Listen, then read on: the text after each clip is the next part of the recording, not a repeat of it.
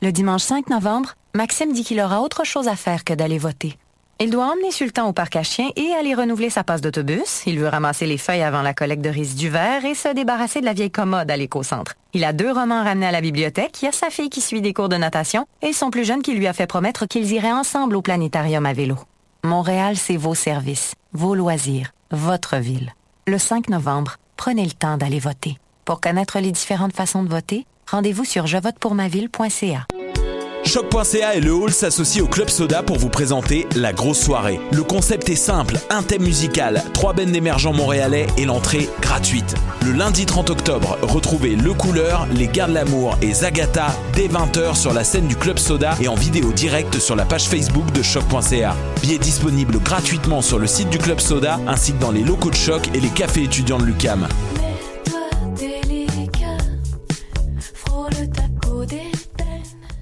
Du mercredi 15 au samedi 18 novembre, M pour Montréal présente plus de 100 groupes canadiens et internationaux. Un marathon musical partout à travers Montréal. Ne manquez pas d'elle de Funky Homo Sapien, Peter Peter, Jean-Michel Blais, Corias, Le Couleur, Geoffroy, Men I Trust, Pierre Quanders, Anemone, Rhymes, Bad Milon, Larry Kidd, Always, The Courtneys, Les Hôtesses d'Hilaire et beaucoup plus. M pour Montréal, c'est du 15 au 18 novembre. Programmation complète, passe festival et billets sur mpourmontréal.com.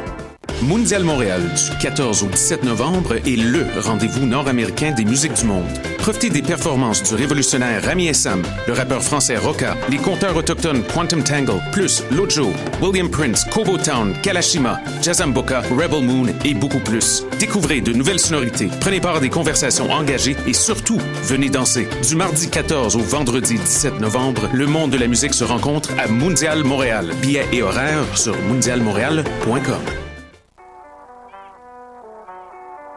What a dang! Ici Robert Nelson de À la claire ensemble sur les ondes de choc.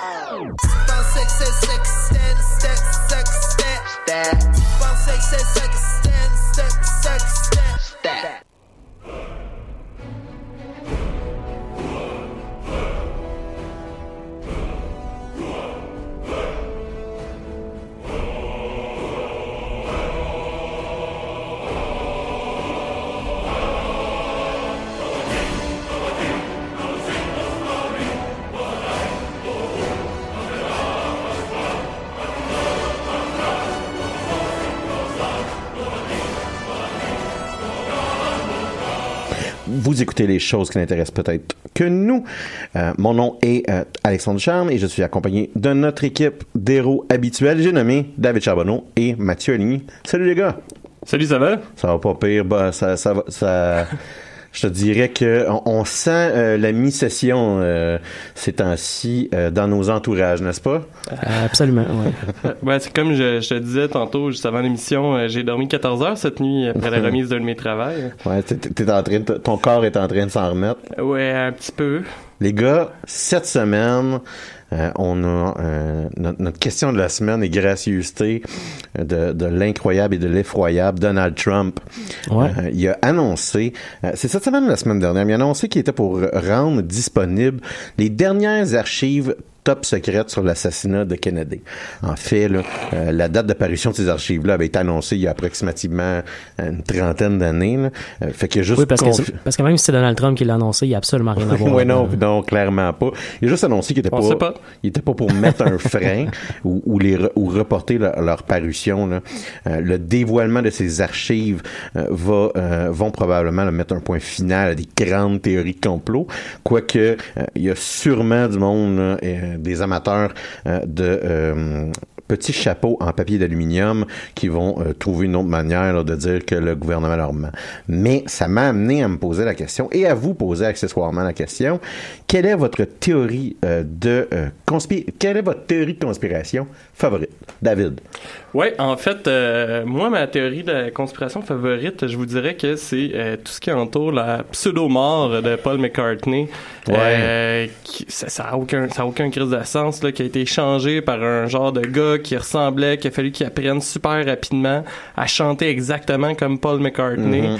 pour revenir puis faire croire à tout le monde qu'il ait jamais été. C'est comme, pourquoi? Mais moi, je trouve ça, je trouve ça impressionnant parce que c'est, digne d'une théorie moderne Internet, là. Oui. Mais, ah, écoute, quoi, c'est 40 Puis- ans avant que ça existe, là. Puis euh, je me souviens, en fait, euh, j'ai, un ami euh, ben, que, que vous connaissez, les gars, Nicolas Coton, qui était fasciné quand il était jeune par cette théorie-là. Si je me trompe pas, il m'avait dit qu'il avait fait un oral dans un de ses cours primaires ou au secondaire sur ça. Puis, ben, comme beaucoup de monde, il a été trollé parce que, bravo, les Beatles, ils ont, ils ont décidé de troller le plus de monde Ah non, possible mais- avec ce- cette conspiration-là. Mm. Puis justement, je pense que ce qui est intéressant, c'est le fait que comme Internet était pas encore là pour avancer toutes les théories de tout le monde, euh, puis que eux autres ont décidé de troller, je pense que c'est bien mieux quand t'as juste des petits bouts de détails Ouais. euh, que t'entends parler euh, à gauche puis à droite. Je pense même à un moment donné qu'il y avait un, un numéro de téléphone caché à Ah, quelque part Dieu. que quand t'appelais, c'était une boîte vocale qui disait juste Paul is dead, Paul is dead. puis en tout cas, c'est, c'est, ouais, moi, ça serait mon complot euh, préféré. je Ah, c'en est un excellent. Mathieu? Moi, je suis quand même un fan des théories qui entourent euh, le- le- la NASA et euh, Ah, l'arrivée sur la Lune ou pas de l'astronaute. Euh, Ça m'enrage. c'est- assez incroyable à quel point il y a des gens qui croient qu'il y a vraiment aucun euh, atterrissage sur la Lune qui a vraiment été réalisé, que tout a été enregistré aux États-Unis. Il y a des gens qui vont jusqu'à... Il y a des documentaires qui ont été faits là-dessus, euh, des, commentaires, des documentaires sérieux là, où ils analysent euh, les, les drapeaux, les, plein de trucs pour dire que c'est du montage qui est fait par la NASA. Euh, même au point où euh, un des, euh, des conspirationnistes les plus euh, reconnus sur la question de euh, la présence sur la Lune ou pas de la NASA, euh, un gars qui s'appelle Bart Sibrel. Ah, quelle Euh, merde. C'est vraiment un- ouais, une merde humaine, je pense Oh, que c'est un ouais. bon c'est un bon point. Le gars a été jusqu'au point d'harceler le- l'astronaute Buzz Aldrin, euh, puis a poussé Buzz, Buzz Aldrin jusqu'à le frapper. Oui, un monsieur, Ouais. un monsieur de 80 ans qui, Ouais. le punch, qui le punch dans la tête Ouais. tellement qu'il qu'il- qu'il est toton, là. Ouais, ouais, non, ça, c'est, c'est un de mes favoris. J'en, j'en ai un autre aussi que j'apprécie particulièrement, peut-être en partie parce que euh, je trouve le débat sur les armes aux États-Unis particulièrement absurde pour une société, euh, euh, pour une société contemporaine avancée comme, comme les nôtres en Occident. Euh, mais il y a un paquet de gens qui considèrent les, les mass shootings aux États-Unis comme étant des euh, des complots organisés par le gouvernement ou tout simplement des trucs faux organisés par euh, par des groupes de gauche ou par euh, les médias. Euh, puis il y a vraiment, il y avait, Mhm, j'ai lu un mhm. article aujourd'hui dans le journal The Guardian dans lequel un survivant du euh, donc du, de, de la tragédie de Las Vegas, euh, un gars qui a- un gars de- du Canada, de la Colombie-Britannique qui a survécu à, à une attaque, une balle dans la tête euh, carrément, euh, se fait harceler sur les médias sociaux par euh, des conspirationnistes qui considèrent que c'est un acteur qui a été engagé. Ça a aucun aucun sens. Il y a même des cas encore pires que ça, où dans le cas de Sandy Hook, où les enfants ont été tués dans une dans une école, c'est des parents carrément des enfants morts qui se font harceler pour dire qu'ils ont euh, qu'ils ont réalisé, ont participé à, à une fausse tragédie. Juste. Oui. Ouais, en fait, euh, juste pour revenir sur le, le cas de la NASA, euh, je sais pas si tu l'as vu, puis j'ai- le titre m'échappe, mais il y a un documentaire qu'on avait étudié d'ailleurs dans mes cours au Cégep euh, sur euh, le fait, en fait, c'est c'est comme c'est un faux documentaire sur comment ils ont fait assemblant de prendre des photos sur la Lune. Puis c'est c'est c'est vraiment malade parce que là t'as- tu sais il interviewe plein de monde qui ont de l'air important puis il explique tout comme à quel point c'est un gros complot puis qu'il fallait que les gens les gens sachent la vérité genre mais euh, vous checkerez ça ça vaut vraiment la peine. Mais c'est c'est un- c'est quand même assez, puis ça, ça fit avec le, le phénomène des, euh, des fake news, mais c'est quand même assez euh, moderne que, que les théories du complot sont rendues des nuisances sociales. Ouais. Moi, je pense aux vaccins. Là, là, quand on parle des vaxxers qui dit que euh, faut pas faut pas se vacciner, euh, puis ça va de euh, sacrer l'autisme à c'est une manière que le gouvernement essaie de le contrôler. Là. Ben je pense Et- qu'on est tous la preuve vivante que ça crée l'autisme. Bon, euh, tu sais, je veux dire, littéralement, les, les gens qui vaccinent pas leurs enfants, c'est des nuisances sociales. Euh, moi, personnellement, quand j'étais enfant, j'ai l'âge euh, d'avoir vécu l'an sorti en salle du film JFK. Alors, euh, quand que j'étais plus jeune, vous comprendrez Je l'ai même que... pas vu d'ailleurs. Ah, c'est un ben là, j'ai un parti pris là, parce, ben oui parce que j'ai aimé le film. C'est un excellent film. Moi, j'ai, Je pense qu'il est sur Netflix, Il, il- est très long. Je pense qu'il dure trois heures de temps.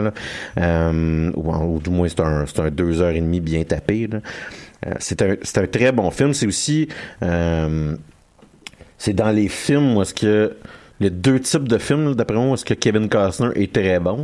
C'est Kevin Costner parle de sport ou Kevin Costner Danse avec euh, est un personnage historique. Là, Ouais, ouais. Euh, là, c'est dans la catégorie Kevin Costner est un personnage historique. Euh, et, et- et- et il est excellent dans ce film-là. Il faudrait que je vérifie, mais je suis sûr et certain que ce film-là a quand même été très primé. C'est quelque chose, c'est un film conspirationniste parce que il rend de façon tout croche euh, les différentes théories de complot Ouais, ouais, ouais. euh, de JFK. Pourquoi? Parce que son objectif, là, c'est de plaire, à un public, pas nécessairement de, de tant que ça faire un- c'est pas un documentaire. Là. Euh, ceci étant dit, des choses qui sont dites dans ce euh, dans ce dans ce film-là sont répétées par les conspirationnistes à nauséam. Quand que c'est sorti, je peux vous dire, j'ai passé énormément de temps à la bibliothèque à lire euh, l'entièreté de, ce qui s'était déjà écrit, tant sur euh, euh, sur euh, Kennedy que sur Jack Ruby, que sur Oswald, etc., etc. Et euh, je voulais vraiment trouver qui avait véritablement. L'as-tu trouvé? T'as pas résolu l'énigme? Tu sais, je, je sais que si- je suis rendu assez vieux, puis j'ai assez d'expérience quand même, euh, entre autres dans, dans le domaine politique, là. et je sais très bien que s'il y aurait eu une conspiration, à, à quelque part, il y aurait quelqu'un qui se serait vanté d'avoir fait la conspiration. Tu sais, un secret là, qui, qui est possédé par plus de trois personnes, là, c'est très, très rare euh, que- qu'il n'y a pas quelqu'un qui s'ouvre la gueule. Mais- Ceci- étant dit, à ce jour, je crois un peu que la CIA a tué JFK. Par contre, par contre, ben justement, il en parle dans X-Files. On a un épisode où ce que c'est expliqué comment JFK est mort, c'est l'homme à la cigarette euh, qui l'a tué. Ah, ben merci de finalement avoir résolu ce mystère-là. Ben, ça- ça fait plaisir. euh, qui, qui, qui me préoccupe depuis. euh, C'est un fantastique épisode d'ailleurs. ben, les vieux X-Files, avant, avant le film, les vieux X-Files. Ouais, ben, c'est avant le film justement. C'est des très bons films qui, justement, prennent un peu les idées conspirationnistes et, et, et ont créé une très bonne série en entour de ça. Le personnage de, de Mulder, là, c'est quoi si c'est pas un, un tata conspirationniste moderne, ce gars-là? Non, mais c'est vrai, penser, à- appliquer ce gars-là. et You j'ai want pas, to believe. Ouais, j'ai et j'ai pas vu euh, la série depuis qu'ils ont fait, ils ont fait comme un, Une, un petit. une nouvelle saison, là. C'est ça, une- Ouais, ça je l'ai pas vu quelques épisodes. Mais- Mais Mulder, c'est un, c'est un, c'est un, c'est un fou conspirationniste. Ça, ça a absolument bien vieilli. Moi, j'en ai réécouté, puis j'étais pas euh, blasé. euh, tu sais, c'est pas tous les épisodes qui a des effets spéciaux, là. C'est souvent juste des Mhm. enquêtes, puis c'est Ouais, un ouais. gars fucké qui cherche, là. Fait que Ouais. ça. Ma, ça ma, euh, cassure s'est produit quand ils ont sorti le film, puis que de façon définitive, ils ont répondu à non, non, il y a des extraterrestres. Je- Ils ont comme résolu des énigmes qui, Ouais. étaient- qui auraient pu être euh, laissées euh, de côté euh, je sais pas, ça, ça, ça a comme cassé de quoi, puis j'avais, j'avais arrêté de suivre cette série-là. Ouais. Ceci étant dit, on a quand même une, une gros, un gros podcast pour nos auditeurs cette semaine, outre nos préoccupations euh, conspirationnistes. Cette semaine, Mathieu va nous parler des podcasts Fall of Rome et Tide of History. Je vais vous par- je suis allé voir le film Geostorm, comme ça vous êtes pas obligé d'aller voir vous aussi. Et euh, David a joué au jeu Crypt of the Necrodancer pour nous. Mais avant toute chose, et là, est-ce que je vais réussir à dire la chanson euh, de, la, de la- de la- la première chanson de la semaine? Les paris sont ouverts. deux fois, back à back, sans me tromper, on, on, on ouvre les paris. Mais avant toute chose, là, on commence en musique avec la chanson Punch Brothers. Non, avec le groupe Punch Brothers et la chanson Moonshiners. I've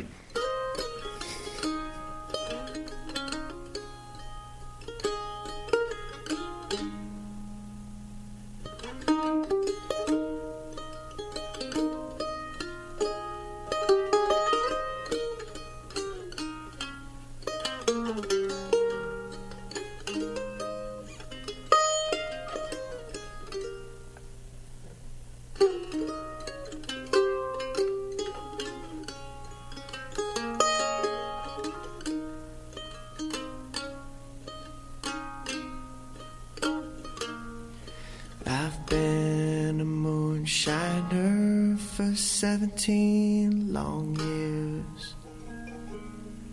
I've spent all my money on whiskey and beer. I'll go to some hollow and I'll set up my still. And I'll sell you a gallon for a ten dollar bill.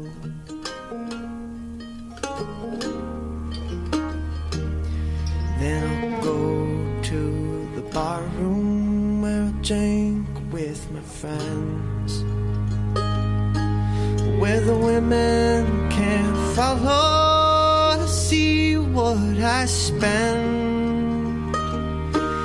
God bless them pretty women. I wish one was mine because her breath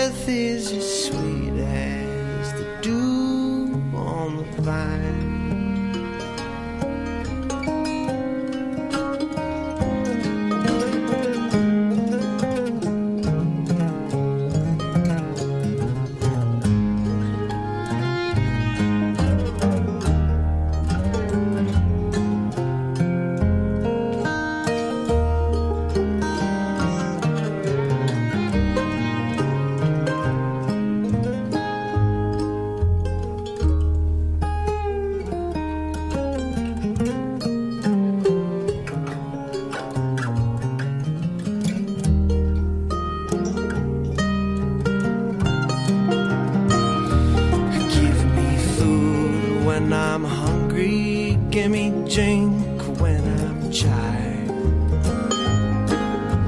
A dollar when I'm hard up. Religion when I die. Only then, if this whole world's a bottle, then life's but a drown.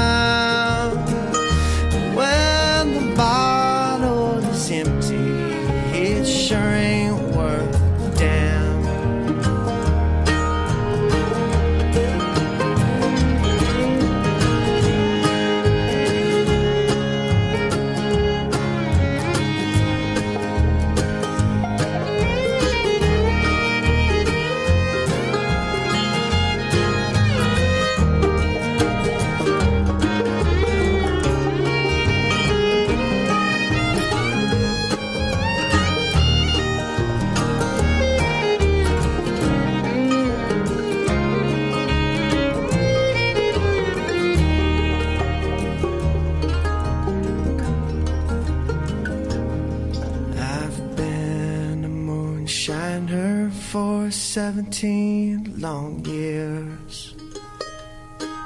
I've spent all my money on whiskey and beer. I go to some hollow and I'll settle my still. And if the whiskey don't kill me, I Ouais. don't know. Ouais. Vous êtes de retour sur les ondes de choc.ca, la radio web de Lucam.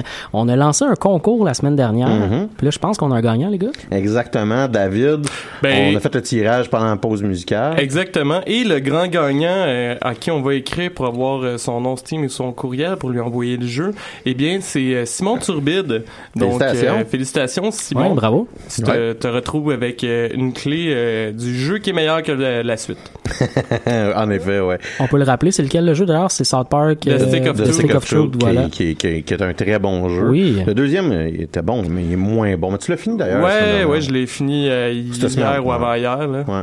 Ouais. 16 heures, tu disais, hein? À peu près que Pour ça m'a 80 pris. piastres. Puis la fin Ça rejoint un peu près- ce qu'on disait, hein. Mhm. La fin, j'étais comme tanné parce que j'avais hâte de soit finir, soit pouvoir saver, mais euh, ça dure à peu près deux heures et demie. Yeah. Juste la fin? Ouais. Ah, quand même. Ouais. Ah. Tu sais, sur le ratio total, c'est quelque chose. Ouais. ouais, juste pour. Ben, ben, franchement, ça m'a, il, il m'a écrit ça, ça m'a découragé. Ouais, ouais, c'est ça. hier, il me disait ça, là, ça, ça m'a un peu La découragé. fin est pas, est pas si intéressante que ça non plus. Ah, c'est. Bon, ben, écoute, c'était, une bonne idée, malheureusement, l'exécution n'était peut-être pas euh, le plus top shape. Mais ceci étant dit, hein, c'est The Stick of Truth, of Truth qu'on donnait. Puis Exact. Ça, c'est Ça, le bon. c'était excellent. Ouais.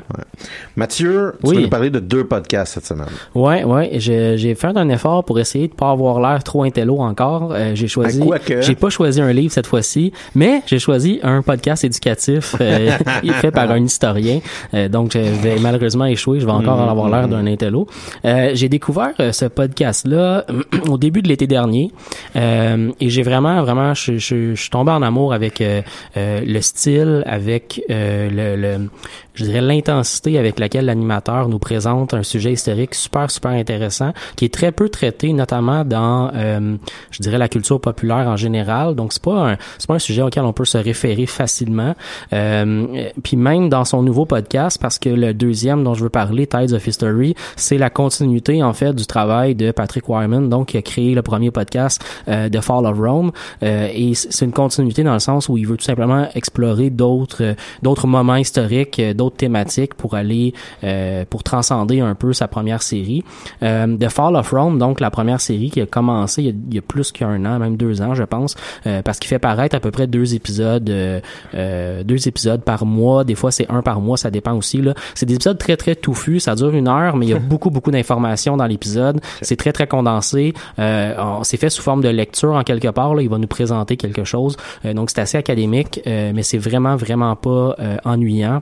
Euh, Patrick Wyman, donc pour euh, pour y aller avec le personnage peut-être un peu, c'est un académique, c'est un PhD en histoire qui a travaillé euh, notamment dans son dans son doctorat sur la partie de la fin de l'Empire romain, donc l'effondrement de l'Empire romain et le début de, du Moyen Âge. Donc une période, vous pouvez probablement vous référer, même si c'est pas historien, comme étant très peu explorée au niveau de la culture populaire. C'est pas quelque chose qu'on qu'on voit souvent. On va souvent voir le Moyen Âge à partir des croisades pratiquement, puis après ça on voit le début de Rome puis on voit pas grand chose d'autre entre les deux. sais On a vraiment une période historique qui est très très peu étudiée ici.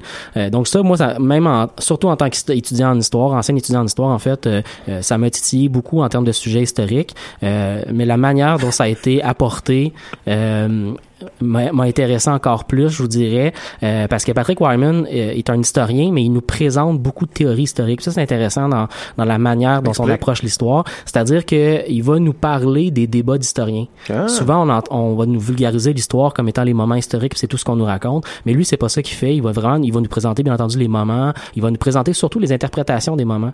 Euh, donc, il va nous présenter, par exemple, ah bon, il y a tel historien qui présente telle théorie, qui apporte ça de telle façon. Puis moi, je vais vous dire qu'est-ce que je pense de cette théorie-là. Ensuite, il va en apporter une deuxième, il va emporter les critiques. Il profite en même temps de la période qui est plus floue, moins déterminée, moins connue pour nous montrer un peu la méthode scientifique de l'histoire. Absolument, absolument. Puis nous présenter aussi la richesse justement de cette méthode-là, la richesse des, euh, des interprétations possibles, euh, la, la, richesse aussi des générations d'historiens différentes qui vont apporter quelque chose. Euh, tu sais, parfois il va se référer à, à, à, certains moments ou à certaines parties de, euh, de, de, son discours comme étant une théorie qui date des années 60. il va apporter son propre éclairage sur ce qui pourrait être une meilleure théorie aujourd'hui là-dessus ou ce qui mm-hmm. pourrait amener un éclairage différent.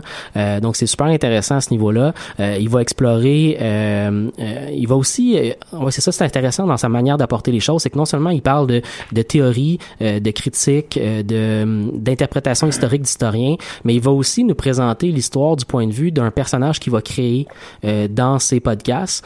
donc quand il va nous parler par exemple des invasions germaniques au sens large, les mm-hmm. Goths par exemple qui arrivent, mais il va souvent créer un personnage fictif, genre Bob le Goth, genre. Puis euh, puis il va nous raconter non seulement la vie de Bob, comment il interagit dans mm. l'armée, ça avait l'air de quoi quelqu'un justement qui euh, qui s'impliquait dans l'armée romaine, comment il vivait, quelle bataille il donne une perspective terrain. Absolument, et il va même créer souvent des générations comme ça de famille euh, parce que le fils de Bob, Bob le jeune, ben il va lui aussi faire partie de l'armée romaine mais dans un autre contexte. C'est comme une game de Crusader King.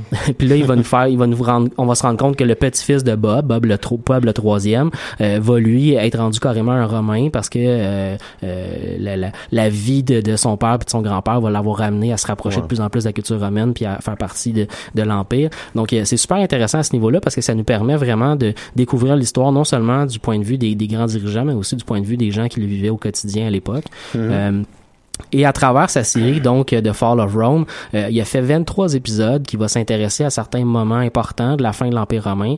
Euh, autant des, des trucs un peu plus, euh, je vous dirais, culturels, comme euh, l'économie de, de, de, la fin de Rome, que, des, que des trucs très, très, très vieille histoire, je dirais, en guillemets, c'est-à-dire l'histoire politique ou l'histoire militaire. On va, nous, on va entendre parler des invasions des Vandales en Afrique du Nord, on va entendre parler de l'Empire ostrogoth, de l'Empire visigoth, on va entendre parler de la, de la séparation entre les deux empires euh, romains euh, d'Orient et d'Occident. Euh, donc il y a vraiment des, découpages très très bien faits, puis très bien développés sur ce qu'on a à apprendre en histoire. Il est aussi très très intéressant à écouter les textes écrits pour, pour pour nous faire vivre un peu ces, moments-là sont sont vraiment très très bien écrits. C'est de la qualité d'un bon livre qu'on irait d'un d'un historien vulgarisateur, je dirais en particulier. La nouvelle série qui nous propose Tides of History va s'intéresser à, pas vraiment justement à la, f- à- au début de, de- de, euh, du Moyen Âge, donc à la suite directe de, Fall of Rome. Il nous a promis de, traiter de ça plus tard dans une autre série éventuellement. Mais Tide of History va s'intéresser plutôt aux transformations euh, de la société euh, entre le 14e puis le 17e siècle, donc les années 1300 aux années 1600. Euh, le, le- le constat que lui Donc, fait, la la- Renaissance, un peu. L'arrivée de la Renaissance, disons Ouais. ça globalement comme ça. La, la prémisse que lui il fait, c'est que il veut apporter une interprétation de cette période-là comme étant le socle de fondation des sociétés modernes qu'on connaît aujourd'hui. Euh, les, les transformations que va connaître la société, notamment à partir de la révolution industrielle qui arrive plutôt au, au 18e siècle, 19e siècle. Ouais. Euh, pour lui, elle arrive avant ça. C'est-à-dire que tous les éléments qu'on identifie comme étant la grande révolution euh, des transformations, pour lui, les, les, les fondements de ça sont là avant. Et il nous dit que la plupart des historiens voient ça sous l'angle de euh, des historiens, par exemple, de la grande révolution industrielle, vont voir ça, euh, vont, vont évaluer la période d'avant sous les yeux de la révolution industrielle, alors que lui, ce qu'il veut faire, c'est évaluer cette période-là sous les yeux de la fin de l'Empire romain et de l'Empire romain en tant que tel. Fait qu'il veut apporter un éclairage, je dirais, pré-1300 à l'année 1300 jusqu'à 1600. Ok. Euh, fait que par exemple, il va nous parler dans un des premiers épisodes qu'il a, mis en ligne, il nous parle des transformations militaires euh, que va connaître le 14e puis le 15e siècle, où euh, les forces militaires vont non seulement euh, augmenter en nombre, mais vont aussi connaître des transformations radicales dans la technologie militaire avec l'apparition de la poudre à canon et des, des canons en tant que tels qui, Ouais. vont, qui vont rendre les châteaux obsolètes. Euh, mais pour lui, il va analyser ça du point de vue de ce qu'était l'armée romaine et non du point de vue, par exemple, de ce qu'est l'armée euh, moderne d'aujourd'hui, puis voir ce qu'il y avait à l'époque qui nous rapproche de ça. Fait que Ok. C'est super intéressant comme éclairage, comme façon d'apporter les choses. Dans sa nouvelle série aussi, il apporte une nouveauté euh, tout aussi intéressante. Il invite des historiens, donc il fait pas juste en parler comme étant des spécialistes du domaine. Euh, il invite carrément les spécialistes à venir nous parler puis à faire des entrevues avec eux. Euh, il est très très pertinent cette entrevue-là. Non seulement il donne le micro à des gens qui sont très très bons vulgarisateurs en tant que tels, mais euh, il va lui-même poser des questions super pertinentes puis nous apporter euh, sous la même sur la même lignée de ce qu'il fait lui-même en étant seul en quelque sorte. Euh, ouais, ouais. Et puis le- le- un des derniers épisodes, par exemple, qu'il a fait en entrevue, c'est avec un historien qui lance un bouquin dans pas très longtemps sur les Templiers. Euh, donc c'est c'est super intéressant. Avec de- qui? Sais-tu? Quoi, je me souviens plus de son nom par cœur. Euh, mais c'est ça, c'est un historien euh, britannique qui lance un bouquin sur euh, sur les Templiers. Il fait une entrevue avec lui, donc en posant toutes sortes de questions sur ce qu'étaient les Templiers, euh, euh, de du début de l'ordre jusqu'à la fin de. de... C'est pas, c'est pas eux autres qui, c'est eux autres qui ont amené de l'or aux États-Unis, si je me souviens du, du film avec Nicolas Cage. Ouais, mais ah, c'est j'ai pas vu euh, Trésor National, Ouais, ça? faut, faut que tu vois ça. Mais il en, il en parle un peu justement dans le podcast, Mhm. le fait que euh, les, les Templiers, à partir du moment où ils sont où ils s'effondrent, où ils sont carrément détruits euh, comme Ouais. horde, ils vont passer dans la culture populaire, dans, dans l'imaginaire collectif. Ils vont connaître toutes sortes de développements là, jusqu'au jeu Assassin's Creed, Les par exemple. Ouais. euh, ou, ou au film euh, et au bouquin de Dan Brown, euh, euh, dont j'ai oublié le nom là, mais euh, Euh, voyons. Hey, on est vraiment veg. Ouais, que parce je que pense c'est genre hyper, hyper connu. euh, Ange Démon ou Non, non, l'autre d'après. Da Vinci Code. Da Vinci Ouais. Code, et voilà. Euh, où on entend parler également des Templiers. Donc, c'est, ça part partie de l'imaginaire collectif, mais d'entendre un historien en parler de manière concrète sur les, les faits historiques qu'on connaît, Mhm. puis les interprétations qu'on peut en faire, c'est super intéressant. Euh, donc, c'est ça. Je voulais vous faire une, une, une suggestion d'un podcast que, que j'aime beaucoup, qui est, euh, comme je le disais, euh, euh, très, très riche en informations. C'est pas un podcast euh, le fun qu'on va, qu'on va prendre pour la légèreté. Il faut quand même suivre un peu ce qui se passe euh, à l'intérieur du podcast, puis euh, faire prendre attention euh, à ce qu'on nous présente. Euh, ceci étant dit, c'est pas un podcast qui nous harcèle avec des nouveautés à toutes les semaines non plus.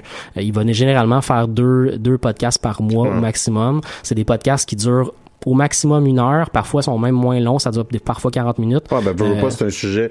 Pour pouvoir parler adéquatement de ce sujet-là, faut qu'il faut qu'il recherche euh, son propos, faut qu'il le fournisse, puis Oui, ben, C'est ça. ça Fait- prend du temps. Ça prend du temps, effectivement. Donc, euh, si vous cherchez un podcast que vous pouvez écouter tranquillement, un épisode par-ci par-là, euh, c'est c'est un que je, je pousse avec enthousiasme. euh, vraiment, c'est euh, c'est super intéressant. Mhm. Donc, The Fall of Rome et euh, Tides of History. De toute évidence, ça se trouve sur iTunes. Ça se trouve partout, vraiment. Euh, C'est posté euh, sur SoundCloud, sur iTunes, Ouais. euh, sur euh, Google Play. Moi, je suis là-dessus sur mon, sur mon téléphone Android. Euh, mais on le trouve vraiment systématiquement partout. Il y a même rendu avec une page Facebook, Tide of History, où on peut suivre ses posts.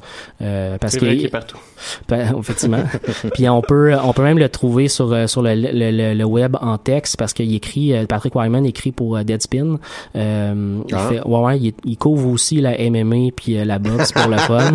c'est un drôle de ça. Ouais, c'est ça. Euh, mais il fait, tu, tu- tu vas sur Deadspin, puis quand tu cliques sur le, le nom de l'auteur pour voir tous ses textes, tu vas vraiment avoir un texte de genre de, de résultats du dernier combat d'MMA, euh, Mhm. puis après ça un texte sur les Templiers, puis son entrevue avec euh, avec l'historien en question. Donc euh, c'est un, un mélange intéressant, mais oui, c'est quelqu'un qui prend de plus en plus de place dans la vulgarisation historique. Euh, donc euh, allez-y, amusez-vous, puis instru- instruisez-vous. Mais c'est intéressant, c'est à écouter. Ouais. Écoute, euh, je pense que tu m'as convaincu minimalement là, de de- d'écouter un ou deux épisodes parce que c'est des périodes que je trouve personnellement très intéressantes. Ouais, absolument. Ouais. Tu m'en tu m'en reparleras. euh, on pourra faire un, un suivi peut-être de ma suggestion dans quelques mois pour voir si t'as aimé ça. Ben, Ou un souper. Cla- clairement, on, on commence à, avoir assez de contenu pour faire un épisode euh, euh, rétrospectif, euh, les jeux qu'on a finis et ou euh, les suivis des sujets qu'on J'ai a assez hâte de vous parler de South Park. Donc, euh, ben écoute, On enchaîne. euh, euh, ouais. c'est, cette semaine, euh, Alex, c'est toi qui euh, s'est sacrifié pour euh, le bonheur collectif de nos auditeurs en particulier. Bonheur est un Euh, grand mot. là. Mais le bonheur de peut-être pas euh, avoir à aller voir un film qui est pas extraordinaire. Euh, tu me disais d'ailleurs hors micro que les résultats euh, au box-office du film sont déplorables Les résultats sont de 17 millions domestiques pour l'ouverture. pour, pour, pour jusqu'à maintenant, Ouais, jusqu'à ah, aujourd'hui. ça, c'est ça. Eh boy. Ouais, euh, Ok. En date d'aujourd'hui, selon? Box, euh, Box Office Mojo, euh, le film a coûté euh, 120 millions et je parle bien entendu du film Geostorm qui à son titre même, on réalise qu'on va avoir affaire à un très puissant et euh, magnifiquement nauséabond char de marde.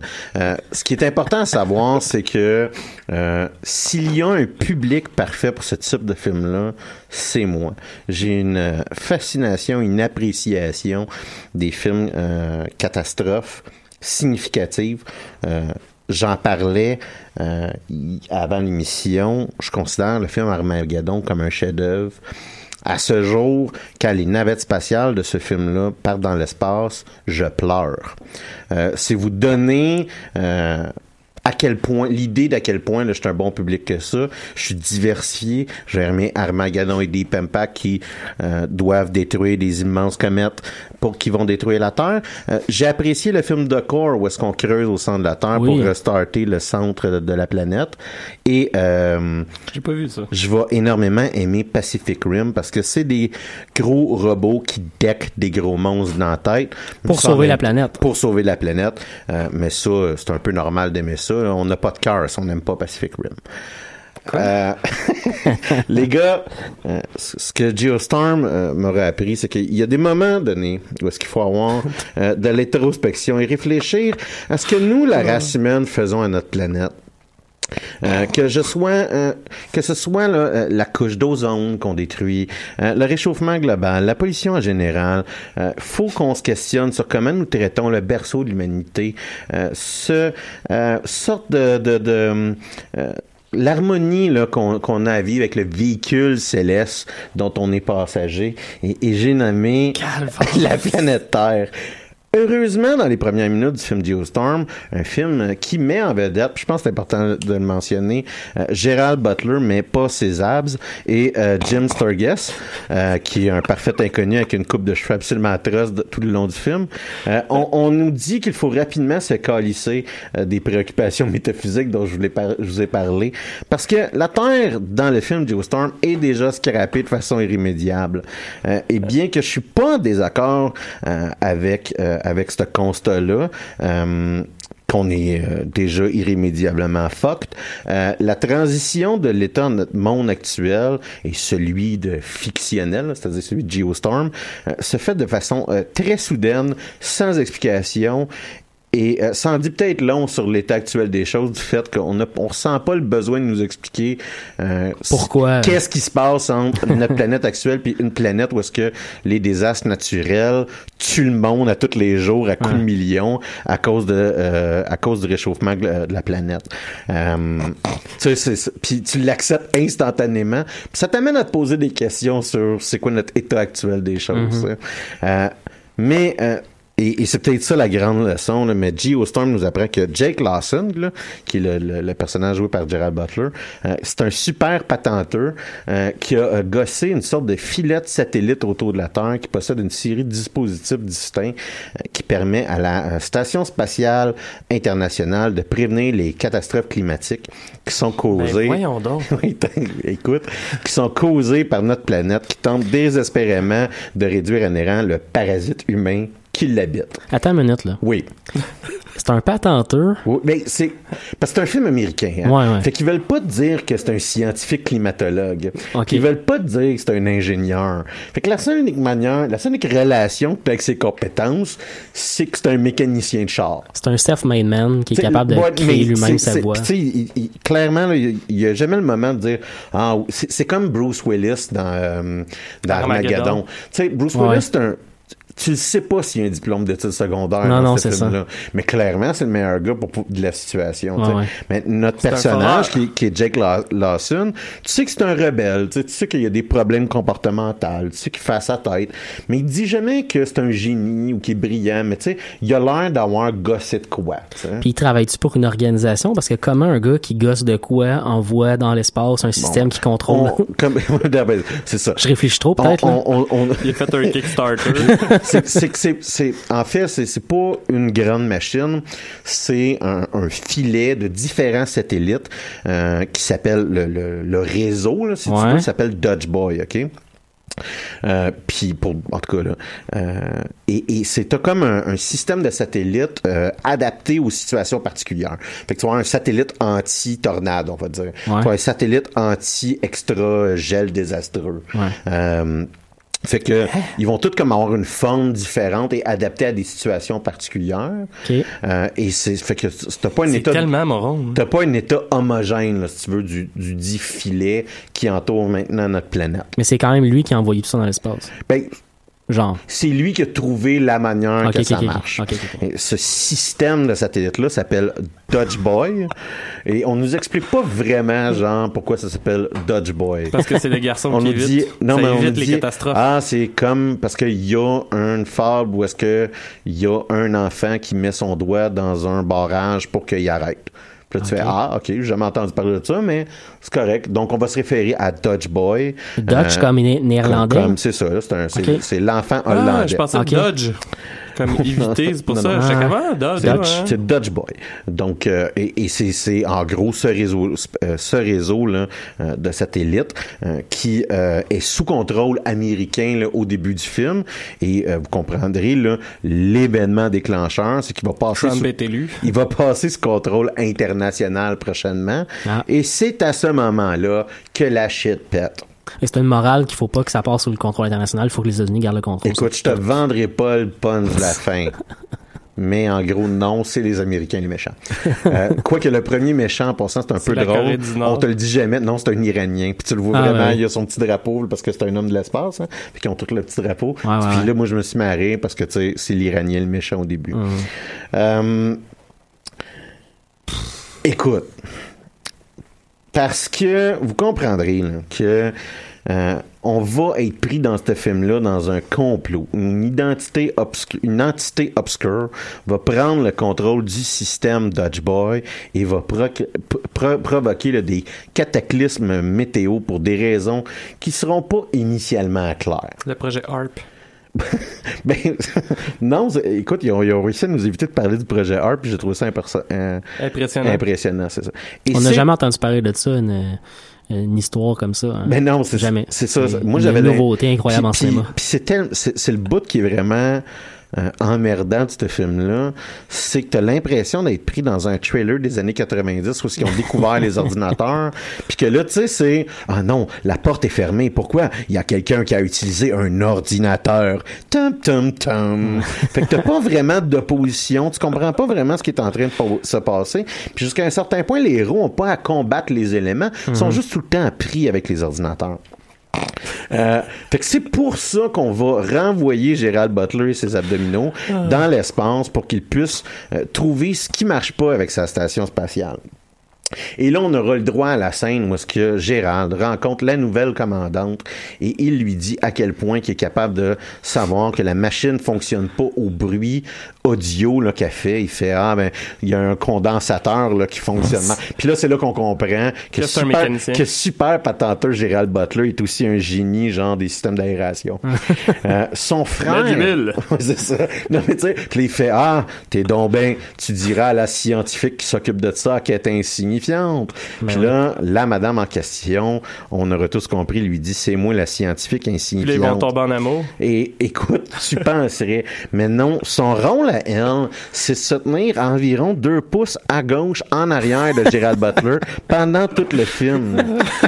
Puis, tu sais, je veux dire, puis tu t'en calisses tellement de ce personnage-là que ça n'a aucun sens, tu sais. Puis il essaie vraiment de te rendre sympathique, tu sais. Puis même à un moment donné, c'est elle qui sauve la situation. Puis tu t'en calisses pendant qu'elle sauve la situation. Puis c'est assez épatant. Euh, puis l'autre chose, c'est on dirait que elle s'est jamais décidée si elle portait ses cheveux lousses ou si elle se faisait une toque. Fait que d'une scène, elle a les cheveux lousses, l'autre scène, elle a une toque, une scène, elle a les cheveux lousses, l'autre scène, elle a une toque. Là, là décède-toi à la place de changer de coiffure, là, tu sais. Ben il, y a- non, il y a comme euh, un... un- Être inspiré ce non, mais c'est un, un, l'assistant, euh, la, la- la personne qui est responsable de la continuité du film, là, qui euh, Ça doit être la même personne que Rogue One. le, le superviseur de script, là, a, a des enjeux de- avec ses cheveux, euh, j'ai l'impression. Là, il n'y a pas juste Gérald Butler dans ce film-là. Il y a aussi euh, le un autre personnage là, euh, qui est son frère Max Lawson. Max, il travaille pour le secrétaire d'État euh, des États-Unis. hein. Évidemment. Et, et il va, c'est lui qui va lui demander là, à à Jake Lawson euh, de, de, de, de- d'effectuer la tâche là, de, de, de, de, réparer. de réparer. Ça, c'est rassurant quand que la Maison-Blanche demande aux patenteux du quartier de régler notre problème, de, s'il vous plaît. de, de, de réparer euh, la station spatiale qui a aidé à construire initialement, je vous le rappelle. Euh, et ça va générer un conflit là, parce que euh, son frère, les frères, vous comprendrez, là, euh, ils ont des problèmes. Euh, le jeune politicien Max, il est responsable.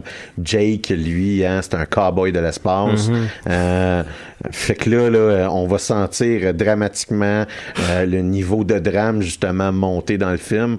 Euh, Puis encore une fois, on va totalement s'en calisser. Euh, mais Geostorm va jamais trouver son ton. Euh, parce qu'on pourrait euh, lui pardonner d'être un film catastrophe totalement débile.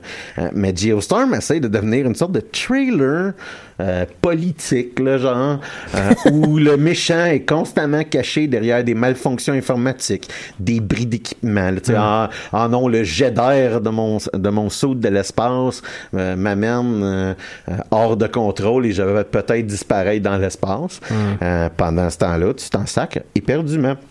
Et de l'autre bord, euh, donc en gros, là, on n'aura jamais la satisfaction, mettons qu'on va avoir dans un film comme Armageddon, Mhm. quand que Bruce Willis, mettons, va surmonter les obstacles pour faire son fameux trou, euh, où Ben Affleck va naviguer là, euh, euh, son euh, son buggy, là, c'est Ouais. ça, puis sauter par-dessus une falaise de l'astéroïde. Il y a jamais vraiment une réalisation. Il y a juste le ah, on s'en sort, on s'en sauve, euh, la malfonction informatique. À l'intérieur, à l'intérieur d'un mélange de genres où on a un thriller politique dans un film catastrophe avec une série de sci-fi dans l'espace. C'est ça, exactement. Fait que, t'as tout compris, la dualité, là, vraiment captivante de Geostorm. C'est-à-dire que d'un bord, on est pogné avec Jake Lawson dans l'espace, et de l'autre bord, on est pogné avec Max Lawson, qui essaye de, qui, qui fait sa, ses magouilles, euh, euh, qui trouve c'est quoi les magouilles politiques, là, euh, et, et, et c'est qui les, les, les fameux méchants. Euh, et euh, le tout va être saupoudré d'une série de catastrophes météo sur Terre qui a vraiment l'air sorti d'un épisode de, Run- de Roadrunner. On va voir comme six, six tornades d'une à côté de l'autre. Puis ça va faire, OK, mais ça se peut pas.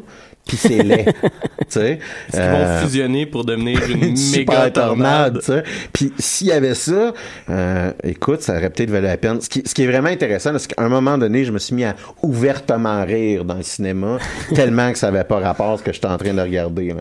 Euh, et, et le peu d'intérêt qu'on a pour cette très poche, très poche soirée meurtre et mystère là, dans l'espace, eh ben, euh, euh, il est euh, absolument inexistant cet intérêt-là là, quand on va nous lancer dans les péripéties du frère Max.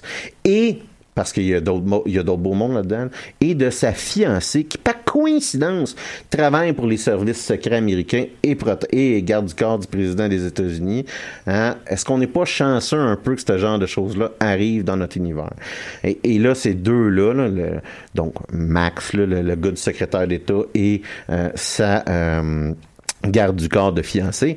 Euh, ces deux-là vont être pris dans une énigme politique qui vont être sortis d'une boîte de Cracker Jack euh, qui va nous amener à découvrir qui est le coupable qui désire de scraper la planète grâce à une puissante. Et là, on se sent obligé de de plugger le titre du film une geostorm parce que la geostorm c'est une sorte de cataclysme euh, météo qui va euh, détruire toute la planète. Euh, la Geostorm, pour vous dire, quand elle arrive finalement, on sait rarement sacrer quelque chose comme de, sacrer de quelque chose comme ça.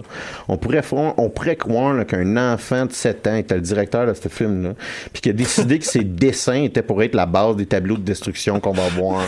Je me suis mis ouvertement, puis je le disais, là, je me suis mis ouvertement à rire dans le cinéma quand on est arrivé à la fin. Il y a une raison pourquoi ce film-là, qui a coûté 120 millions, a rapporté domestiquement que 17 millions. là. Ouais. Euh, et c'est euh, que les créateurs de celui-ci n'ont pas compris euh, le genre des films catastrophes. Euh, comme Deep Impact, comme Independence Day, ou encore, puis je me répète, là, comme Armageddon, là, qui est le king des films catastrophes. On n'accepte vraiment jamais, le- en tant que spectateur, on va jamais accepter la prémisse initiale, puis on comprend pas vraiment d'où provient le danger, euh, puis on n'a pas un sens que le héros surmonte quoi que ce soit. On, on fait juste on a, on a vraiment l'impression à un moment donné que le, les, les héros sont en train de découvrir en même temps que nous autres la prochaine page du script poche. Euh, puis il n'y a pas de bombe nucléaire. Puis tout bon film catastrophe doit avoir une bombe nucléaire. Puis il n'y a pas de bombe nucléaire. Euh, et donc la morale de l'histoire poche, euh, et si j'ai compris quelque chose de Geostorm, c'est que c'est correct si on continue de scraper la planète. On a juste à construire une grosse patente pour la réparer. Puis ça, moi, ça, ça m'a sécurisé euh, dans ma vie. Un gros duct tape spatial. Écoute, c'est ça. Fait que, allez pas voir ça, mais allez pas voir ça si quelqu'un menace vos parents avec un arme, genre. Fait que c'est tout pour moi, David. Écoute, euh, ça va être dur à surmonter ça. Je suis désolé, je suis désolé. Je vais, je vais, je vais m'en remettre, j'espère. Donc, euh, moi, contrairement à vous deux, j'ai décidé d'aller avec la thématique d'Halloween. Donc, euh, au départ, en fait, euh, ben, vous le savez, aujourd'hui, j'avais pas encore euh, d'idée de mon sujet. Puis là, curieusement, j'étais même pas au courant. Il y a eu les ventes d'Halloween euh, qui, ont, qui ont starté aujourd'hui. Ah, tu disais que c'était pas si intéressant Ben, que ça. hein? Non, non, non, c'est ça. Pour la petite parenthèse, là, tantôt, j'avais pas grand choix. Puis finalement, pendant que je fumais ma cigarette avant l'émission, j'ai reçu un email de Steam pour me dire que 50 des jeux de ma wishlist étaient en spécial. Ouais, mais moi aussi, j'ai eu ça. J'ai 50 l'impression... des jeux, je 50 pense- des jeux de ta wishlist? pense. Il y a combien de jeux sur ta wishlist? 110 à peu près. Euh, attends, si tu veux, je peux aller chercher l'info. Mais ça, serait, ça serait un bon sujet de chronique, ça peut-être. hein. wishlist. Mais il y a beaucoup de jeux dans ma wishlist qu'il faut dire que c'est juste justement j'attends qu'il y ait un. Tu sais, c'est- il y a beaucoup de DLC. Je me dis, ah, ça vaut pas tant la peine. Je vais ouais. attendre qu'elle tombe à comme 5 110, c'est quand même gros. Ouais, euh, j'aime ça. Fait que. C'est correct. Euh, non, c'est ça. Ils ont comme des problèmes aujourd'hui. là. Des fois, je mettais des jeux dans mon panier. euh, je l'avais marqué tantôt sur la page euh, de l'émission. Mais le prix changeait une fois dans mon panier. Le Ben rabais hein. s'enlevait. C'est bizarre, ça. C'est le fun. Euh, fait que je sais pas ce qui s'est passé aujourd'hui avec Steam, là, mais on dirait que ça a pas rentré les rabais comme du monde. Ben, tu sais, un Steam, une première journée de spéciaux, euh, des fois, Ouais, mais ça à- suit pas la... À, à- à l'époque, quand que les spéciaux Steam changeaient à chaque journée, Ouais, t'avais l'impression, tu sais, la première journée, minimalement, euh, leurs affaires marchaient, là, tu sais. ouais là. c'est vrai. Euh, versus maintenant que tu te dis, bon, ben, c'est quoi, je vais peut-être attendre une journée ou deux, Ouais, question ouais. que tout votre stock pète pas, là, tu. C'est, c'est ça que j'aurais peut-être dû faire. euh. Mais bon, j'avais besoin d'un sujet de chronique, fait que je me suis dit, je vais regarder les spéciaux. Et là, je suis tombé sur un jeu qui euh, me fait me poser des questions depuis un méchant bout, en fait. Et c'est le jeu Crypt of the Necrodancer, euh, qui était d'ailleurs à 3,39 là. Fait que, tu sais, je veux dire, euh, c'était le fun. C'est assez rough, euh, pis c'est pas mal addictif, en fait, euh, comme Ah ouais? jeu. Euh, l'histoire, je pense que je l'ai skippé. Parce que je pense qu'il y a une histoire. euh, J'ai vu un trailer tantôt où il y avait l'air d'en avoir une, que c'est comme le vidéo d'intro, mais je pense que je l'ai vraiment skippé. Tout ça pour vous dire que l'histoire est pas tant importante euh, dans le jeu. C'est euh, t'es dans un donjon puis tu bouges au son de la musique. Donc euh, dans le tutoriel, à peu près le seul moment où j'ai entendu un bout d'histoire, c'est que t'entends la voix de, ton, de ta protagoniste qui parle puis qui dit qu'il faut qu'elle se souvienne des conseils de son oncle, ce qui est clairement une référence à Link to the Past, mais euh, sans plus. Euh, oui, en fait, dans Link to the Past, faut que tu retrouves ton oncle pour avoir ton épée. Parce que pour d'obscur dans Ah, Zelda ouais. au Super Nintendo. Hey, ça fait tellement longtemps que je pas joué à ça. Ouais, ouais. Moi, je joue beaucoup trop au Super Nintendo. Pas ces temps-ci, mais en tout cas, c'est pas ça, c'est pas ça l'important. Et, comme je vous disais, l'histoire est pas importante parce que le but du jeu, c'est de groover. Parce que, voyez-vous, Quoi? voyez-vous, dans le jeu Crypt of the Necro Dancer, c'est un jeu qui fonctionne avec le beat. Fait que, faut que tu bouges au son de la musique pour éviter de te faire tuer, puis pour tuer les créatures qui dansent dans le donjon, parce que oui, les créatures se dandinent. Et euh, ça m'a pris d'ailleurs beaucoup de temps. J'ai refait le tutoriel deux fois, je pense, pour comprendre que les créatures avaient un pattern de danse. Fait que pour éviter leur, euh, leurs attaques, faut que tu comprennes comment ils dansent pour comme danser autour d'eux autres. Là, vous me voyez pas euh, nécessairement à la maison, sauf si vous écoutez avec euh, la caméra, mais euh, ils dansent un peu comme ça, en se disant de gauche à droite et en faisant aller leurs euh, bras dans les airs. Et euh, c'est un genre, dans le fond, d'un dungeon crawler endiablé par la musique. Euh, donc, euh, c'est assez, c'est assez extraordinaire. Donc, Peux-tu nous refaire une, une, une Ouais. démonstration de la danse? caméra, là, Ouais. genre, ils dansent un peu comme ça. Ouais. Puis, euh, faut que t'évites. Fait que là, les, les monstres, admettons, il y a un monstre qui va jamais se déplacer. Puis ça, moi, comme un épais, j'ai j'ai pas compris ça. Fait que là, j'avais la chaîne, puis là, je dansais à côté du monstre, tu sais. Mais il bougeait pas. Non, non. C'est Ben comme, il y a d'ailleurs un achievement si tu réussis à te faire tuer par ce monstre. fait que, c'est, puis il est pas super gros gagné sur Steam, fait que j'ai aucune idée euh, quand ça marche. Sinon, euh, pour vous donner un autre exemple, ben, quelqu'un un gros dragon vert, eux autres, ça va être tout le temps, il va se déplacer de un, il va, man- il va pas bouger pendant un tempo, puis il va bouger un coup. Fait que ça avance vraiment tout le temps au tempo de la musique. Euh, c'est super important. D'ailleurs, où est-ce que j'étais rendu tantôt, il y a un monstre qui a l'air de pouvoir te rendre sourd s'il t'attaque. Et euh, ça fait que ça coupe la musique du jeu et ça te fuck en esti Oh. parce que t'es Tu pas ton capable. rythme, là. Ah ouais, ouais, faut, faut que tu faut que tu ailles à peu près de mémoire. Là.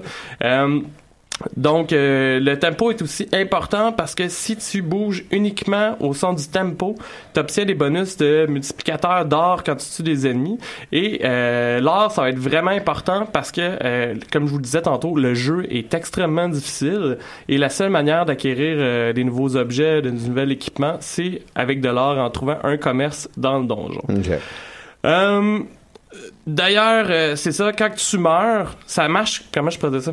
Les donjons ont l'air d'être divisés. Je pense qu'il y a trois zones dans le jeu de base. Je sais pas combien d'étages au donjon, mais admettons, moi, le plus loin je me suis rendu, c'est au troisième étage de la zone 1. Et quand tu meurs, il faut que tu recommences à zéro le prochain coup. Tu perds tout ton cash, tout ton équipement. C'est assez rough. C'est brutal. Ah ouais, ouais. mais ce qui est euh, l'avantage par exemple, c'est que euh, dans tes runs, parce que moi j'ai décidé d'appeler ça des runs, dans tes runs, tu peux euh, libérer des NPC et trouver des diamants. Les NPC puis les diamants, tu vas les garder comme dans ta base, euh, ils appellent ça le lobby, euh, avant d'aller dans les zones. Et avec les diamants, qu'est-ce que tu vas pouvoir faire, c'est que tu vas pouvoir acheter de l'équipement plus fort que tu vas pouvoir trouver dans le donjon.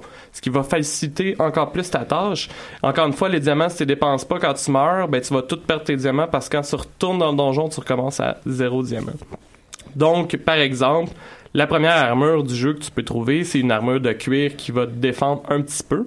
Puis, euh, avec les diamants, tu peux acheter par exemple une chainmail qui va te protéger encore plus des, euh, des monstres. C'est pas mal ça pour les bases du jeu. Euh, pour ce qui est des graphiques, euh, ben, c'est assez ordinaire. Moi, ça me dérange pas. J'aime bien ça, mais c'est du 8 bits. Donc, euh, c'est pas... Ouais, euh, ça, ça, ça a l'air d'un, vieux jeu de dungeon crawling. Ouais, de, même, de- ouais, Super, Super Nintendo, Nintendo, Nintendo, Nintendo, là, ouais. entre les deux, mais c'est vraiment pas ça l'important du jeu. c'est du fake 8 bits, là, tu sais. Ouais, non, c'est ça. Mais je, ouais. Puis, euh, mais l'important du jeu, euh, je pense que dans un jeu comme ça, c'est la musique. Et selon moi, euh, je trouve que la soundtrack donne vraiment le goût de danser. Euh, Ah ouais? C'est comme un, ouais, c'est comme un genre de mélange. Ben, je sais pas si vous avez écouté le trailer que je vous ai envoyé tantôt. Ouais, ouais. Euh, c'est la soundtrack du jeu là. OK. Fait que ça bouge quand même pas mal. Euh, c'est c'est c'est assez drôle. Euh, D'ailleurs, juste comme ça, parce que j'ai- j'ai complètement oublié quelque chose tantôt. À chaque fois que tu recommences le donjon, le donjon change complètement. OK. Fait que euh, les monstres sont pas à la même place, les pièces sont pas pareilles, c'est pas le même équipement que tu vas trouver, ce qui fait que tu peux pas si tu meurs tout le temps à l'étage 1, mettons, ben t'auras jamais l'étage 1. Fait que tu peux pas juste apprendre comment passer l'étage. Mhm. Ça, ça recommence à chaque fois. Fait qu'au moins ça c'est ça c'est quand même euh, c'est quand même bien euh, selon moi. Mhm. Donc, pour revenir sur la musique, euh, si je me trompe pas, ça a d'ailleurs euh, gagné un prix pour la soundtrack. Mhm. Euh, et c'est, c'est, super bon. La musique change. Non, vas-y, vas-y. La musique change à chaque étage. Puis, euh, tantôt, j'ai découvert que quand que la chanson finit, euh, t'es automatiquement téléporté à l'étage d'après. Ce qui est pas nécessairement bon pour toi parce que t'as pas nécessairement eu le temps de faire le tour de l'étage. Ben, c'est ça. Puis les monstres, évidemment, deviennent de plus en plus durs d'un étage à, à Mhm. l'autre. Euh, les nouveaux monstres, tu connais pas nécessairement comment ils dansent. Ouais, ouais. Fait que, euh, fait que c'est ça. Au niveau de la rejouabilité, ben j'en ai parlé un brin tantôt là. C'est à chaque fois le donjon change. Puis j'ai pas encore essayé, mais j'ai vu qu'il y avait un mode co-op. Euh, on peut jouer avec euh, des manettes euh, à ce jeu-là. Donc euh, je pense que ça se joue jusqu'à deux. Je pense pas que ça se joue par internet, par exemple. Mais Donc, couch co-op. là, on- Ouais, ouais, ouais, ouais. Fait que euh, ça doit être quand même cool parce que, comme je vous dis, c'est de bouger au son, au son de la musique, d'avoir deux personnes qui essayent de suivre Ouais. le tempo, qui sont dans- parce que tu peux pas. Je pense pas que tu puisses passer à travers un autre bonhomme. Fait que, en plus, en dansant, faut, Faut- comme, c'est comme une danse à deux pour de vrai. Faut pas que tu marches ses, ses, ses, ses pieds de l'autre. Mais je peux comprendre que ça, tu sais, ça serait intéressant de jouer en co-op, ce genre de jeu-là. Ouais. Ouais, Ouais, raj- parce- ra- rajoute de l'alcool dans le mix, puis ça fait une belle soirée. non, mais c'est vrai. là. Ouais, mais on a déjà nos classiques pour la Une petite game de 8 bits Fiesta, Ouais, euh, ouais. ça va. Puis de Mario Party.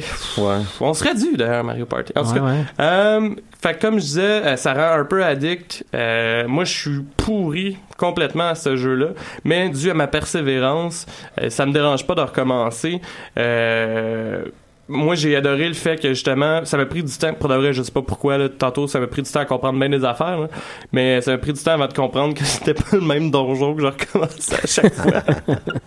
fait que je cherchais, je cherchais mes affaires, puis je comprenais pas trop ce qui se passait. J'étais comme, voyons, je suis vide, me semble, il y avait pas de salle là. Puis à un moment donné, j'ai compris que ça, ça se renouvelait tout le temps. T'étais même pas Puis sous en ça m'a pris, non, ça m'a pris euh, vraiment du temps avant de comprendre que à quoi servaient les diamants qui rendent Mhm. le jeu beaucoup plus euh, simple euh, Mhm. pour la suite.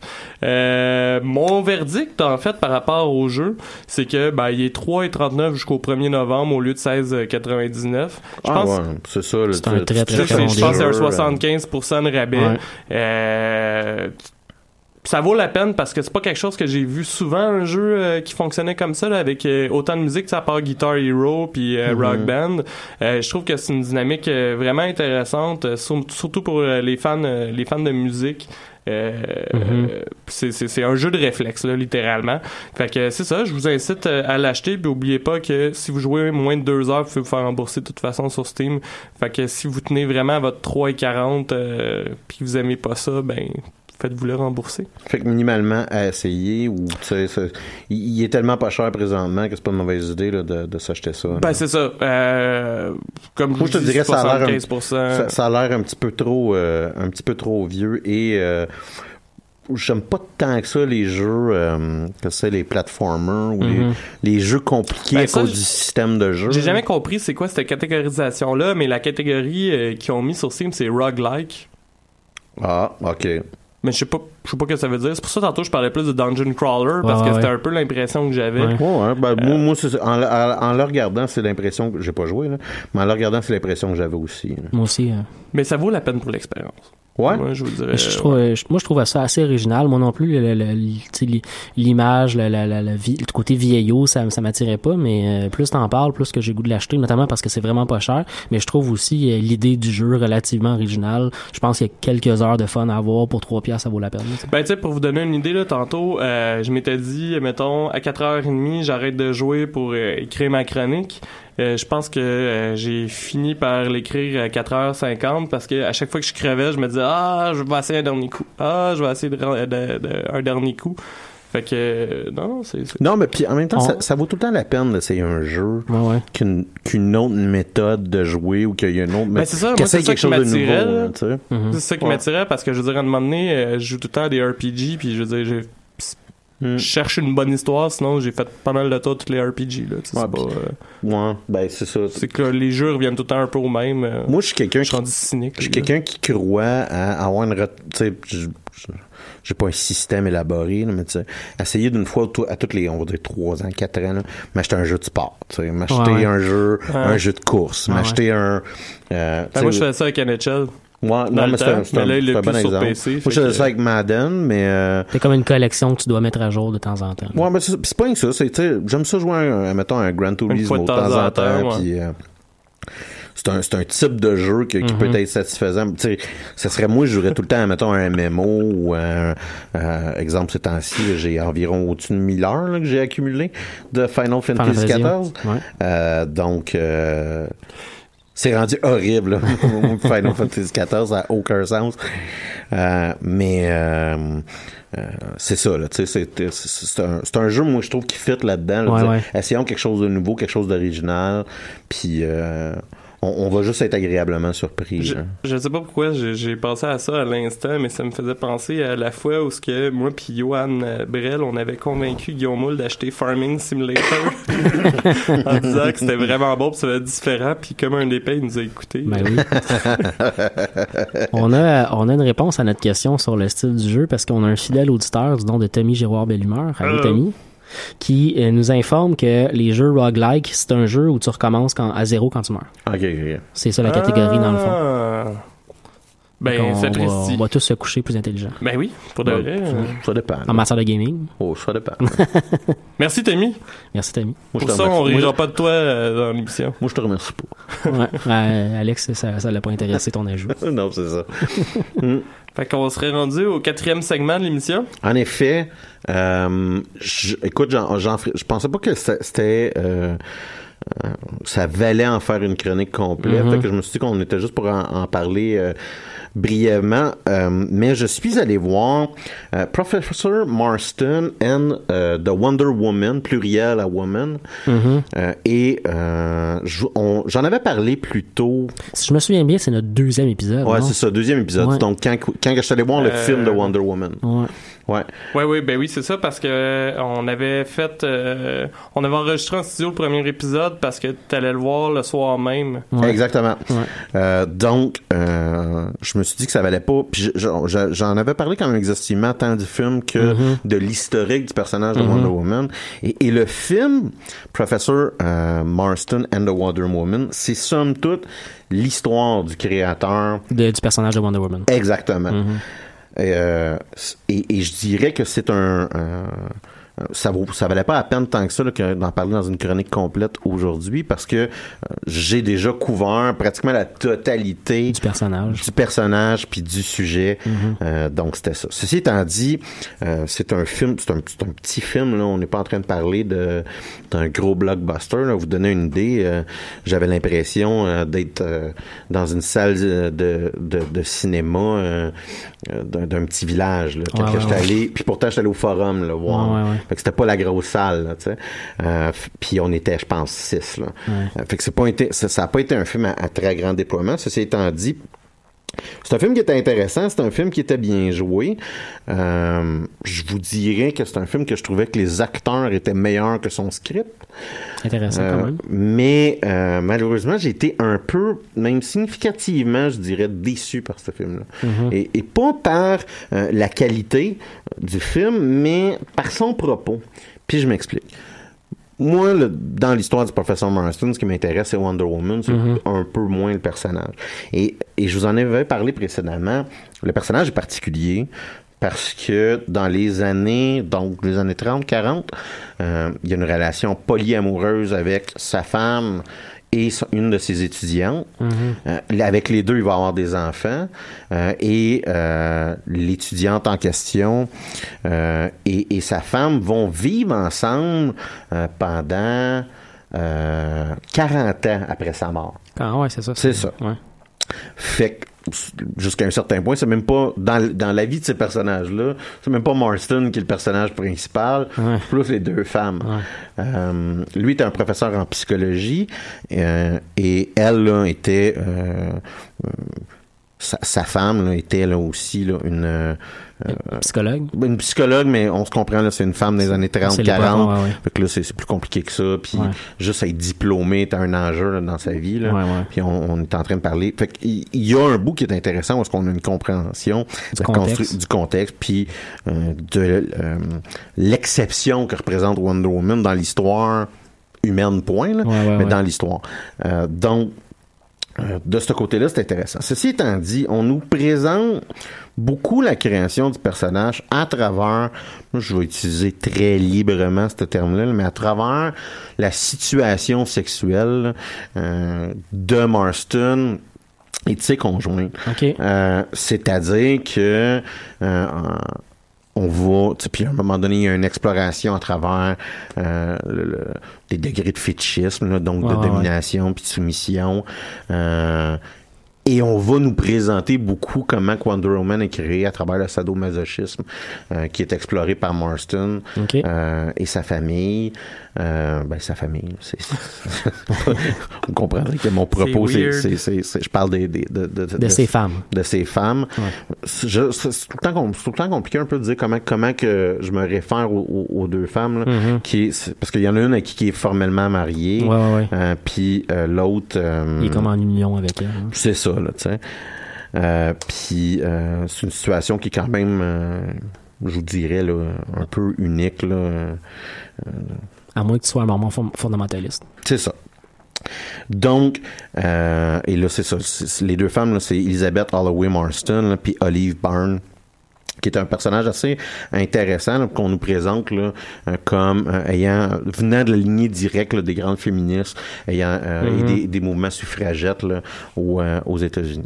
Fait qu'on explore plus ses relations personnelles que le processus de création puis ses inspirations derrière Wonder Woman. Ouais, c'est ça. On, on va nous, on, nous- on va nous faire comprendre Mm-hmm. un peu la base des théories de Marston, aussi son travail par rapport au, au polygraphe. Ouais. Mais c'est ça. On va nous présenter plus euh, la particularité puis le, ses relations amoureuses que euh, le personnage. Puis moi, c'est le bout qui m'a un peu déçu du film. Ouais, ouais, ouais. Euh, puis il est long. Euh, c'est un film de deux heures. Puis, tu sais, on aurait pu couper un, une heure et un petit 30 minutes, là, ben, ben comme du monde. On, on arrive assez souvent pour faire comme, OK, c'est beau, c'est correct. Puis, de temps en temps, moi, j'ai l'impression que il y a une partie du réalisateur qui se sentait mal parce que il avait fini, parce que c'est un film mature, là. Je Mhm. sais pas s'il est pour 18 ans, là, mais tu sais, il, on- il va y avoir de la nudité, là, dans ce film-là. Ah, ouais. Fait que j'ai l'impression que euh, le, le réalisateur, il se sentait mal à l'aise d'avoir mis ses acteurs tout nus. fait que là, il fallait qu'il sette ses, euh, ses moments, si tu veux, d'érotisme qu'il y a dans, Ah, qu'il y a ouais. dans le film. Euh, mais pour ça, tu avais besoin de mettre un certain contexte. Fait que c'est un film qui a Luke Evans, Rebecca Hall, puis Bella Headcott. Sont excellents. Euh, personnellement, je suis un, je suis un fan de, de, de Rebecca Hall euh, dans ce film-là, là, qui joue Elizabeth Holloway Marston, qui malheureusement est présentée dans le script un peu tout le temps comme le- le- la méchante. Mhm. Euh, fait que toutes les, les, les choses négatives qui vont se produire dans le film, euh, ils vont être à travers ce personnage-là. C'est peut-être un petit peu décevant. Que comme je dis, je veux pas euh, tant que ça m'éterniser, mais c'était... Euh, c'est de vous dire que ça- ce film-là existait, euh, puis que c'est pas inintéressant si le sujet de Wonder Woman et de son créateur pouvait vous intéresser. Ça, c'est étant dit, je vous mets comme un, mon bémol en Ouais, moi, ouais. là, qui est... euh, vous allez peut-être pas découvrir là, les grandes motivations euh, Mhm. extrinsèques de Marston dans la vie. Mais J'ai euh, j'ai deux, euh, à moins que vous voulez continuer de ça, moi j'ai Bon, deux vas-y. informations, Vas-y, vas-y, euh, ben, deux trucs qui m'ont intéressé dernièrement cette semaine que je voulais parler. Le premier, c'est euh, une, euh, je dirais une mise à jour sur Star Trek Discovery qui continue sa- son épopée euh, dans l'univers. Euh, il y a deux, deux éléments de nouveauté euh, qui avaient jamais été faits dans Star Trek jusqu'à maintenant. Premièrement, on a un couple homosexuel à l'écran, Euh, donc c'est pas la première fois qu'on a un personnage homosexuel dans Star Trek, mais c'est la première fois qu'on a un couple homosexuel homosexuel qui, qui est mis de l'avant ouais. euh, comme étant personnage, c'est-à-dire qu'il y a vraiment deux officiers du vaisseau qui sont en couple ensemble. Euh, je voulais juste le souligner. qui dit que ça brise la continuité? non, non. Pas jusqu'à maintenant. J'espère qu'il y en a- j'espère Euh, que la- si- j'espère que s'il y a quelqu'un, ça y est croisé par la tête, retient. Ouais. Mm. La deuxième chose euh, intéressante, c'est qu'on a utilisé pour la première fois le mot, le F-word, le, le mot fucking dans, dans un épisode de Star Trek. Ah. Euh, Puis c'était euh, vraiment dans un contexte super spontané, super intéressant, c'était naturel, ça avait pas l'air d'avoir placé quelque chose nécessairement. Fait que euh, on continue de, de briser des barrières avec Star Trek.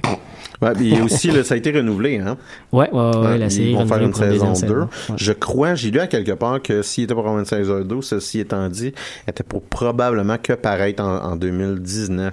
Ouais, ouais, je pense que ça va prendre du temps. De toute façon, la, la première saison est en deux parties. La deuxième partie commence à l'hiver prochain. Ah. Euh, donc, ça fitterait que ce soit plus à l'hiver suivant pour, euh, pour une deuxième saison. Euh, mais c'est toujours aussi bon, c'est vraiment intéressant, mais je, je ferai éventuellement plutôt à la fin de la, la saison actuelle une, une mise à jour d'où est-ce qu'on en est dans Star Trek, mais vraiment, c'est une très bonne série de sci-fi. Euh, deuxième chose intéressante, j'ai vu ça aujourd'hui euh, sur Internet, euh, une étude scientifique qui, euh, qui va paraître très, très, très bientôt et dont certains premiers éléments ont commencé à, à sortir dans les médias.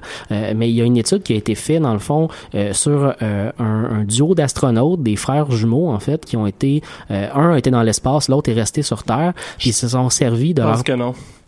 Il est pas vraiment allé dans l'espace.